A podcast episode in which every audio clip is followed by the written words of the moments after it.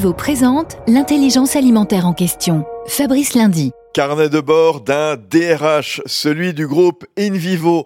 Un DRH essai nouveau qui devient directeur général en charge des ressources humaines, de la communication et des projets stratégiques.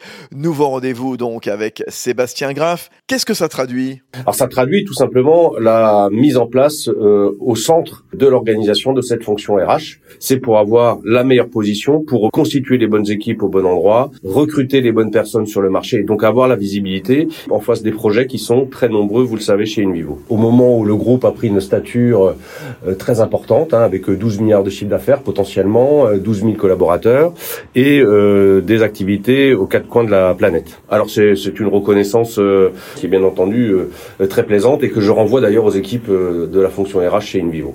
Félicitations et merci Sébastien Graff. Union nationale des coopératives agricoles françaises, InVivo s'engage pour la transition agricole et alimentaire vers un agrosystème résilient.